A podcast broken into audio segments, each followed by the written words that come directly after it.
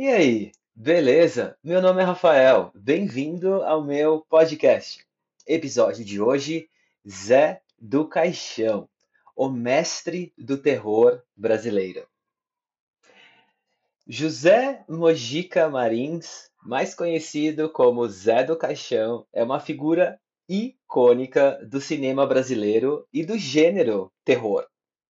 Sua presença macabra, seu característico chapéu e capa, aliados à sua carismática e sinistra persona, tornam-no uma lenda viva nas telas brasileiras.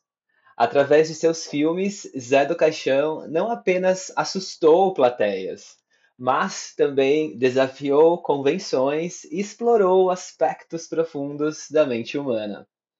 Nascido em 1936 em São Paulo, Zé do Caixão começou sua carreira cinematográfica na década de 50. Mas só foi em 64 que ele apresentou ao mundo seu personagem mais famoso, Zé do Caixão, ele mesmo. O personagem é uma mistura de vilão clássico e filósofo sombrio, um coveiro sem medo da morte, que desafia as convenções morais e religiosas. Com sua aparência única e sua voz grave, Zé do Caixão se tornou um ícone instantâneo do cinema do terror nacional. Seus filmes muitas vezes exploram temas tabus e questões existenciais. Um dos mais famosos é A Meia-Noite Levarei Sua Alma, de 1964, onde Zé do Caixão, interpretando a si mesmo, aterroriza uma pequena cidade em busca de uma mulher perfeita para gerar seu filho. Neste filme, Marins cria um anti-herói complexo, alguém cujas ações são tão fascinantes quanto repulsivas, desafiando a moralidade convencional. Outro filme emblemático é Esta Noite Encarnarei no Teu Cadáver, de 1967, uma continuação direta do primeiro filme. Aqui, Zé do Caixão busca uma mulher que seja capaz de lhe dar um herdeiro, mesmo que para isso ele tenha que cometer atrocidades. O filme é marcado por suas imagens ousadas e perturbadoras, incluindo cenas de tortura e violência, que desafiam a sensibilidade do público. Zé do Caixão apareceu em várias outras produções ao longo dos anos, sempre mantendo seu caráter sombrio e filosófico. Ele é muito conhecido também por ter unhas gigantescas. Seus filmes muitas vezes são uma mistura de terror sobrenatural e alegoria social, abordando temas, como eu já disse, religião, moralidade e a natureza da crueldade humana. O legado do Zé do Caixão vai além dos filmes.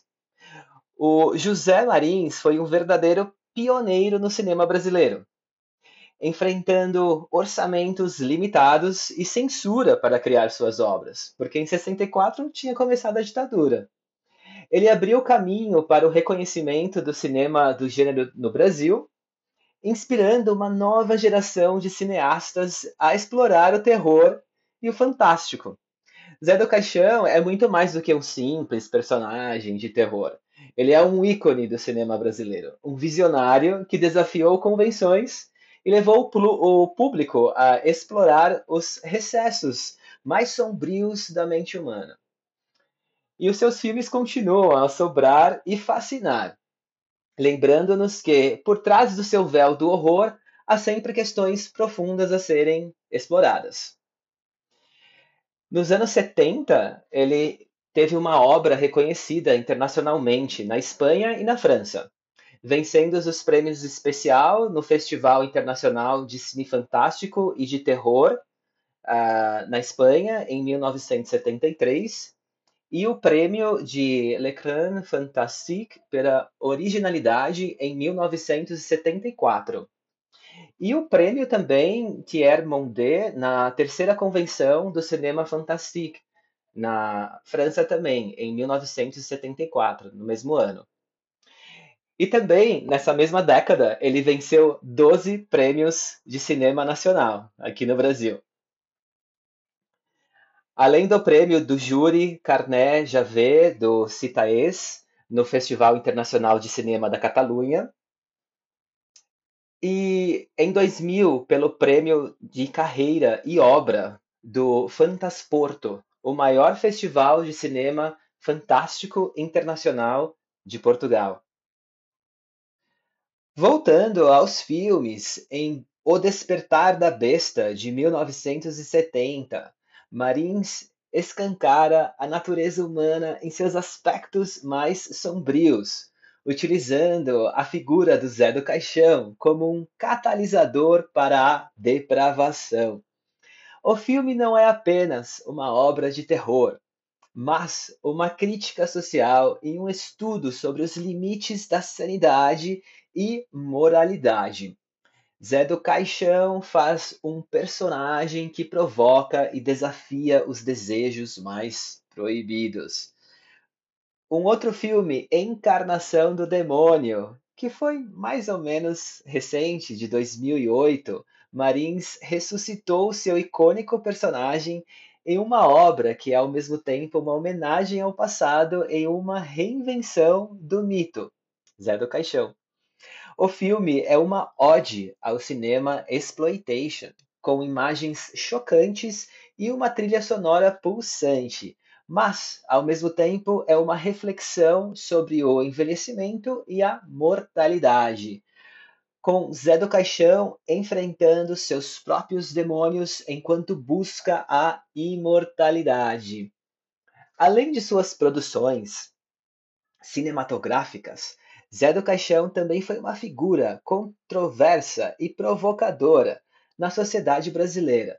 Suas aparições na televisão, com aquelas unhas gigantescas, capa preta, chapéu grande preto, muitas vezes caracterizado como seu alter ego, ou seja, como Zé do Caixão, eram eventos que desafiavam o status quo. Ele questionava as instituições, desafiava as, as crenças e causava desconforto naqueles que preferiam ignorar as sombras da existência. Por que não? é que ele sempre foi um pouco filósofo na hora de se apresentar como Zé do Caixão. Infelizmente, o José Mujica Marins, o Zé do Caixão, faleceu em 2020, mas o seu legado permanece vivo. Suas películas são redescobertas por novas audiências. Seus temas continuam relevantes e sua figura permanece como um ícone do cinema nacional de terror. Zé do Caixão não é apenas um personagem de terror, mas uma peça fundamental da nossa cultura, da cultura brasileira. Uma voz que ecoa além da sepultura, lembrando-nos da nossa própria mortalidade e da eterna busca pelo conhecimento. Zé do Caixão alcançou fama internacional, principalmente através de seu trabalho como cineasta e ator no gênero do terror. Embora seu sucesso fosse inicialmente centrado no Brasil, sua notoriedade eventualmente se espalhou para outros países, especialmente entre os amantes do cinema cult e do gênero terror. Os filmes do Zé do Caixão começaram a ser exibidos em festivais internacionais de cinema, onde ganharam notoriedade. Seu estilo único e perturbador captou a atenção de cineastas e críticos ao redor do mundo. Diretores como Quentin Tarantino e Rob Zombie citaram Zé do Caixão como uma influência em seus próprios filmes de terror e exploitation. Ao longo dos anos, os filmes do Zé do Caixão foram distribuídos em mercados estrangeiros, ganhando uma base de fãs fora do Brasil, principalmente nos Estados Unidos em algumas partes da Europa, suas produções foram adquiridas por distribuidoras especializadas em filmes cult e horror. Por isso que ele ficou conhecido nessa área dos gêneros de terror. E também o diretor Tim Burton o reconheceu como a, o maior, a maior descoberta do gênero na década de 90, porque os filmes dele voltou a ganhar notoriedade a partir da década de 90. porque até então tinha ficado somente nos anos 70, com os prêmios que eu comentei tanto no Brasil quanto na Europa. Nos Estados Unidos, ele ganhou um tipo de apelido, como Coffin Joy, que é realmente a tradução literal, Zé do Caixão. A figura macabra do Zé do Caixão tornou-se um ícone da cultura pop brasileira. Sua aparência distintiva, com chapéu alto, capa e unhas compridíssimas, foi referenciada em diversas obras de arte, música e até mesmo em desenhos animados. O reconhecimento de outro famoso diretor, o mexicano Guilherme Del Toro, também contribuiu para que a fama internacional do Zé do Caixão permanecesse. O Del Toro elogiou Marins como um dos grandes mestres do horror. Com a disseminação da internet, as obras do Zé do Caixão alcançaram novas gerações e fãs. Sites de streamings, vídeos no YouTube e redes sociais ajudaram e ajudam a manter viva a fama e a influência do personagem Zé do Caixão.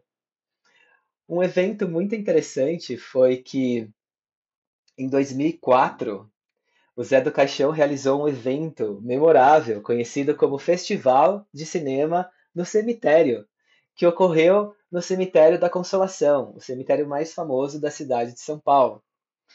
E seu primeiro filme, de 1964, foi exibido lá, no estacionamento do cemitério, à noite, com uma plateia bem corajosa. Mais de 300 pessoas compareceram e ele pôde discursar sobre a sua história e ser muito, muito aplaudido, ovacionado pelos fãs do terror.